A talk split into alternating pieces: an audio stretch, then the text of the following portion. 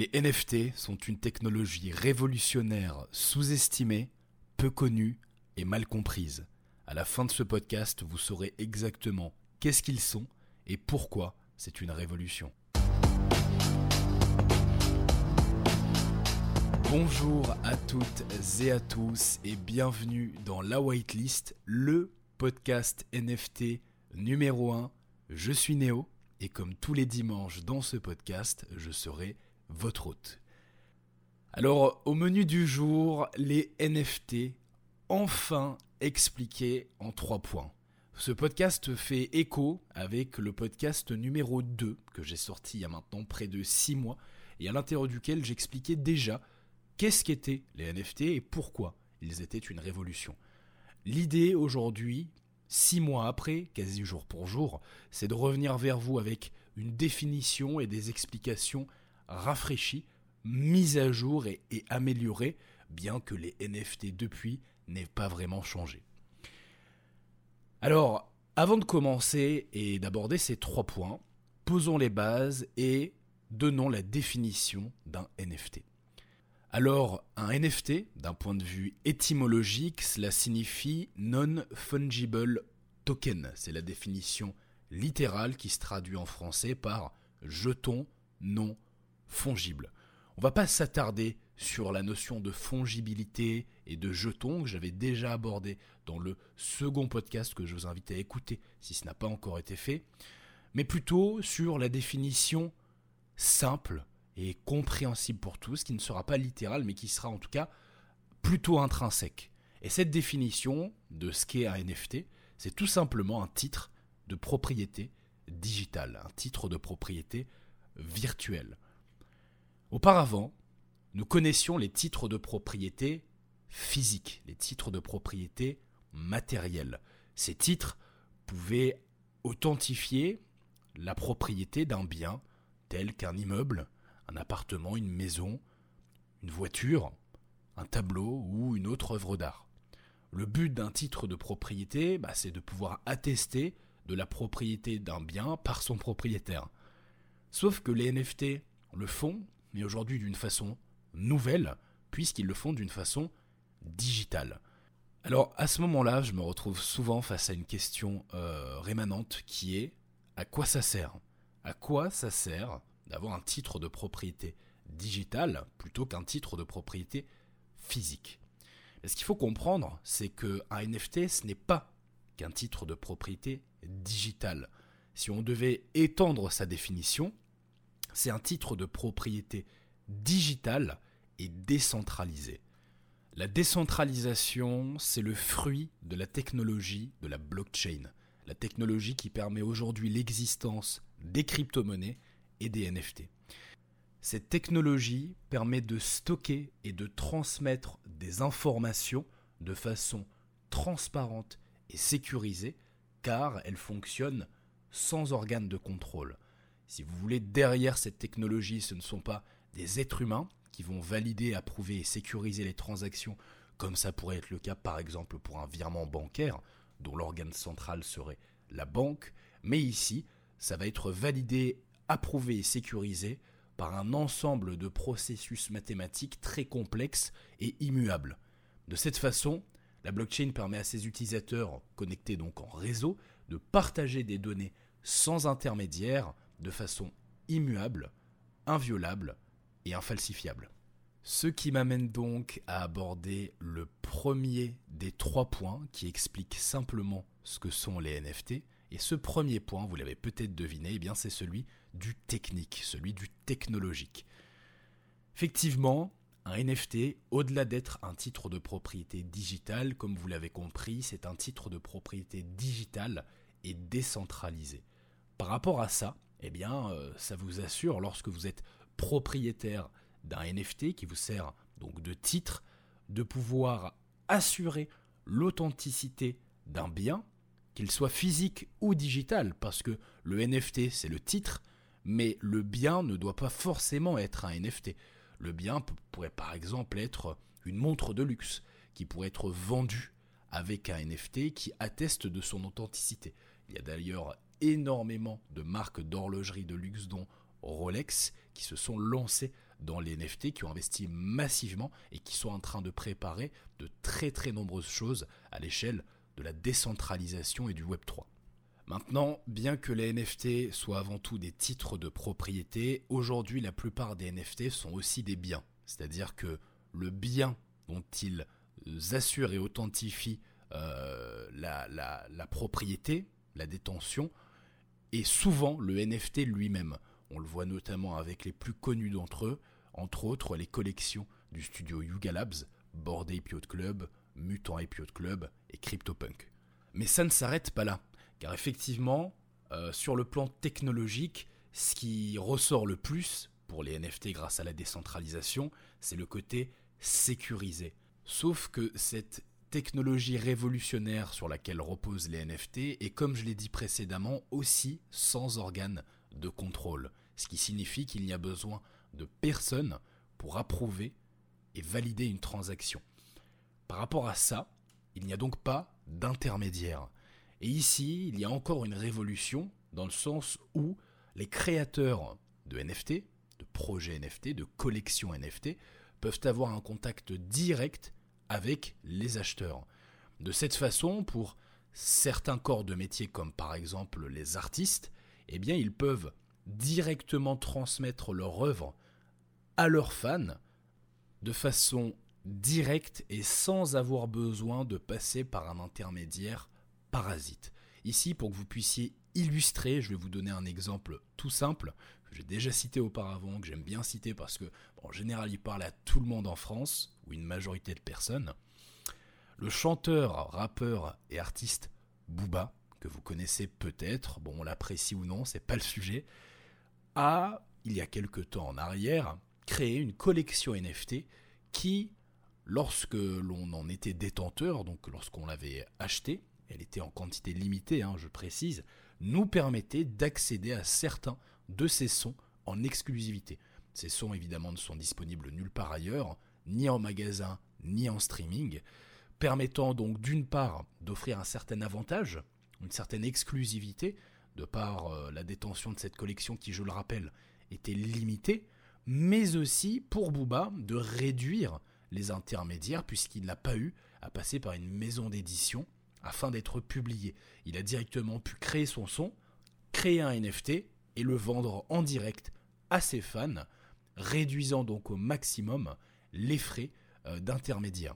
Donc c'est un exemple parmi tant d'autres, euh, mais euh, cet exemple peut s'étendre à d'autres corps de métier, à d'autres domaines, comme par exemple pour les cinéastes, pour les artistes dessinateurs et illustrateurs, et pour plein d'autres domaines d'activité qui nécessiteraient de devoir passer par un intermédiaire pour délivrer son produit à ses clients, à condition bien sûr que son produit puisse être vendu sur le format d'un NFT, puisque comme je l'ai dit, un NFT, c'est certes un titre de propriété, mais il faut qu'il y ait une propriété derrière. Et bien qu'il soit possible, comme je l'ai dit, de pouvoir titrer une propriété physique, la plupart des NFT aujourd'hui titrent des propriétés digitales.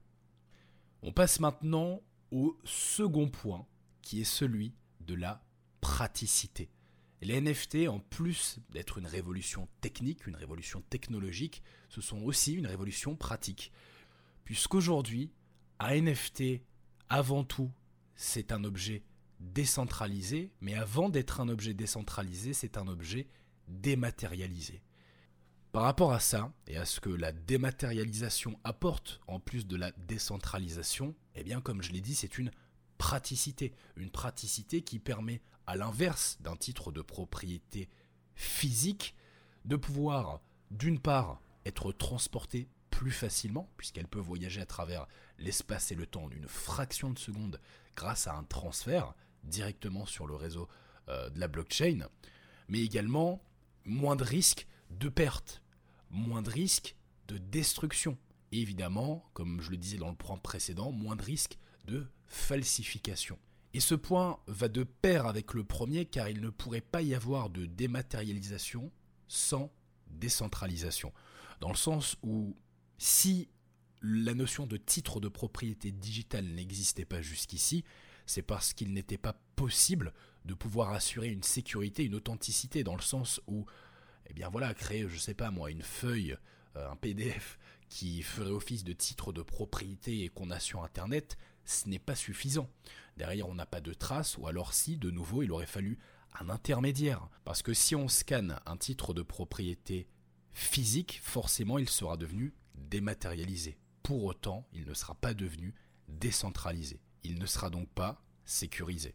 Petite parenthèse également par rapport à la décentralisation, ici pour, euh, euh, débonquer une question, ou plutôt un sujet qui n'en est pas vraiment un, et que certains évoquent ou se demandent. De la même façon que si vous scanniez un titre de propriété physique, vous n'en deviendriez pas le propriétaire, car ce titre de propriété est régi, dans le cas par exemple d'un bien immobilier, par un acte notarié. L'acte notarié fait donc office de preuve. Eh bien, si vous prenez en photo un NFT, vous n'en devenez pas le propriétaire non plus, puisqu'ici il n'y a certes pas d'intermédiaire, néanmoins il y a une preuve, et cette preuve on la grâce à la décentralisation de la blockchain. Et cette preuve, comparativement à la signature d'un acte par un notaire, eh bien ça va tout simplement être un bloc dans la chaîne de blocs qui est la blockchain et qui attestera que tel jour, telle heure, telle transaction a eu lieu et assure bah, telle propriété à tel détenteur du NFT. Donc non, prendre en photo un NFT ne vous suffira pas pour en devenir le propriétaire. On arrive donc au troisième et dernier point de l'explication de ce qu'est un NFT et pourquoi c'est une révolution. Et ce troisième et dernier point vous concerne plus que les autres, me concerne plus que les autres, puisqu'après l'aspect technologique et pratique vient l'aspect économique. Et oui, les NFT, en plus de la révolution qu'ils ont provoquée sur le plan technique, ont aussi permis l'ouverture d'un nouveau marché, et même j'irais jusqu'à dire d'une nouvelle industrie, en l'occurrence au niveau du marché c'est ce qui va moi personnellement m'intéresser le plus, puisque je suis investisseur, trader, spéculateur depuis maintenant un peu plus d'un an sur ce marché qu'est celui des NFT, à l'intérieur duquel on va retrouver une panoplie de types de NFT différents, tous ayant une valeur différente, mais partageant euh, la, la particularité commune qu'est qu'ils s'échangent contre de l'argent. Parmi les typologies de NFT qu'on peut retrouver, il va évidemment y avoir l'art, les NFT d'ordre artistique, les collectibles, les NFT à collectionner, un petit peu comme avec Sorar, les utilitaires, que ce soit par exemple des passes qui vous octroient un accès à une communauté ou à des événements privés, physiques, digitaux, ou encore les noms de domaine.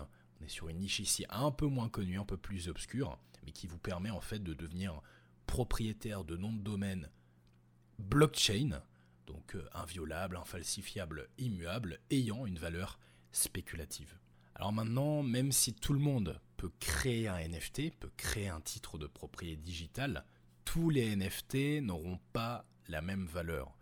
Et de la même façon que le titre de propriété donne de la valeur à une œuvre, donne de la valeur au bien dont il est le titre, et eh bien le bien lui-même donne aussi de la valeur au titre de propriété auquel il est lié. Je vais prendre par exemple euh, l'exemple que j'aime beaucoup, celui de la Joconde. La Joconde, en soi, n'est qu'un tableau. Alors là, oui, bon, peut-être certains vont s'insurger, mais c'est vrai. Donc, en tant qu'objet, en tant que tel, ça n'a pas énormément de valeur. Hein. Le tableau n'est pas incrusté euh, de pierres précieuses, par exemple. Euh, c'est donc le titre de propriété qui lui donne de la valeur.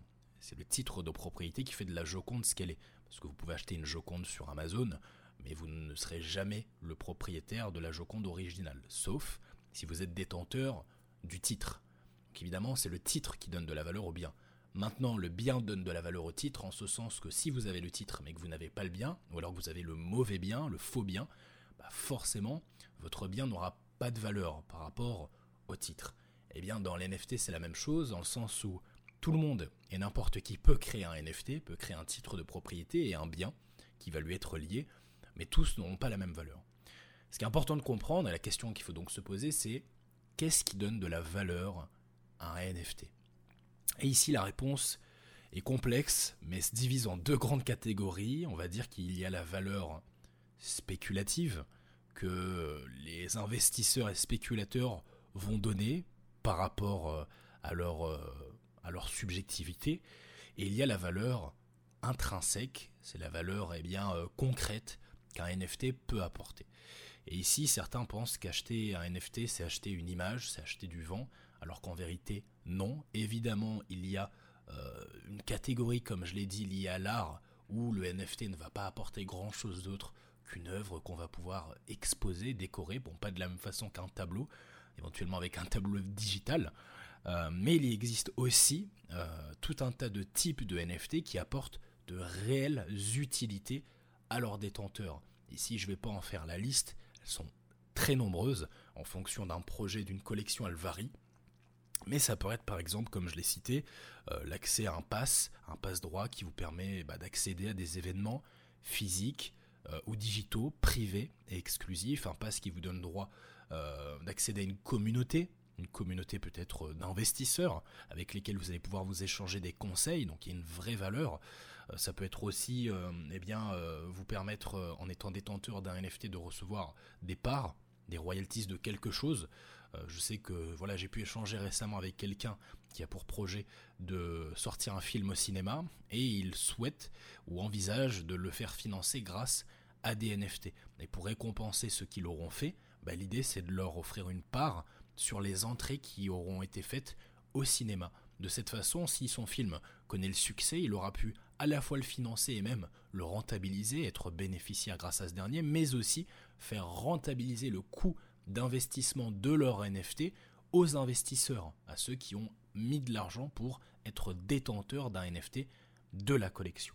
Donc euh, le, NFT, en fait, il faut bien voir ça comme un véhicule, comme un moyen, comme un support, pas comme un bien. Il est indexé à un bien qui peut être physique ou digital, mais la valeur, elle, va être liée à la fois au titre et à la fois au bien, mais quand même surtout au bien, même si, comme je l'ai dit, l'un et l'autre sont liés. Un bien n'a pas de valeur sans son titre et un titre n'a pas de valeur sans son bien. Par rapport à ça, j'aime à dire que c'est effectivement, et je le reconnais, l'opportunité spéculative qui m'a amené dans les NFT, parce qu'il y a une opportunité, mais c'est tout le reste de l'écosystème qui m'a fait y rester. Et aujourd'hui en créer mon métier depuis maintenant plus d'un an, en créant eh bien, le groupe privé Trinity, à l'intérieur duquel j'ai accompagné des dizaines et des dizaines d'élèves afin de leur permettre de pouvoir gagner de l'argent avec les NFT, en leur apprenant justement les stratégies et méthodes parfois peu connues et même assez secrètes qui m'ont permis moi-même bah, de pouvoir gagner ma vie avec depuis plus d'un an maintenant, mais aussi de pouvoir apprendre à reconnaître les NFT avec une valeur ou une valeur potentielle, de façon à pouvoir se positionner dessus au bon moment, à l'achat et à la vente dans le but de faire une plus-value. Aujourd'hui, j'ai aucun mal à dire et à penser que je suis assez convaincu que sur Internet, à l'heure actuelle, les NFT représentent la manière la plus rapide, pour ne pas dire la plus facile, car rien n'est facile, de gagner de l'argent. Si vous n'avez pas de diplôme, si vous n'avez pas de compétences techniques, que vous n'êtes pas ingénieur, vous n'avez pas d'expérience dans un domaine bien précis, que vous êtes peut-être jeune ou moins jeune, que vous avez peu ou pas d'argent, peu ou pas de temps, vous pouvez réussir assez rapidement en ayant bien sûr accès aux bonnes informations, aux bonnes stratégies et aux bonnes méthodes à gagner de l'argent avec les NFT. Alors évidemment, il est difficile pour le moment de se projeter sur un horizon de temps 10 ans ou même 5 ans, mais si votre but n'est pas forcément de vous créer un nouveau métier et de passer vos journées derrière un écran dès aujourd'hui, mais plutôt de profiter de cette opportunité qui est en train d'exploser et qui a explosé en 2021, en 2022 et qui va exploser en 2023 et avant qu'il ne soit peut-être trop tard, que ce soit dans l'optique de vous créer des revenus complémentaires ou simplement de vous créer un cash flow pour grossir un capital, alors comme je l'ai dit, oui, selon moi, les NFT sont la meilleure opportunité. Si c'est quelque chose qui vous parle, je vous ai partagé dans la description de ce podcast le premier lien euh, pour vous donner accès à mon canal Telegram privé gratuitement. J'y partage chaque jour les meilleures opportunités et conseils relatifs à l'écosystème des NFT, mais aussi des crypto-monnaies. Vous y trouverez dessus des informations, du partage de projets, des calls et des avis de spécialistes qui vous permettront de mieux comprendre le marché des NFT et pouvoir l'appréhender en toute sécurité en ayant les tenants et les aboutissants dont vous avez besoin pour réussir. On arrive maintenant à la fin de ce podcast. Je tiens encore une fois à vous remercier de l'avoir écouté jusqu'au bout. N'hésitez pas, comme d'habitude, à vous abonner pour ne rien manquer, mais surtout à laisser une note selon la plateforme de streaming sur laquelle vous vous trouvez. Voilà le deal en quelque sorte, c'est je vous partage énormément de valeur gratuitement tous les dimanches. Ce que je vous demande simplement en retour, vous n'êtes pas obligé bien sûr, c'est de me laisser un petit avis, une note de 1 à 5 avec un commentaire, simplement pour me permettre à la fois eh bien, de m'améliorer, mais aussi de mieux être référencé. Partagez également ce podcast autour de vous s'il vous a plu. Quant à nous, nous nous donnons rendez-vous dimanche prochain pour la suite de votre hebdomadaire et d'ici là, que le pump soit avec vous.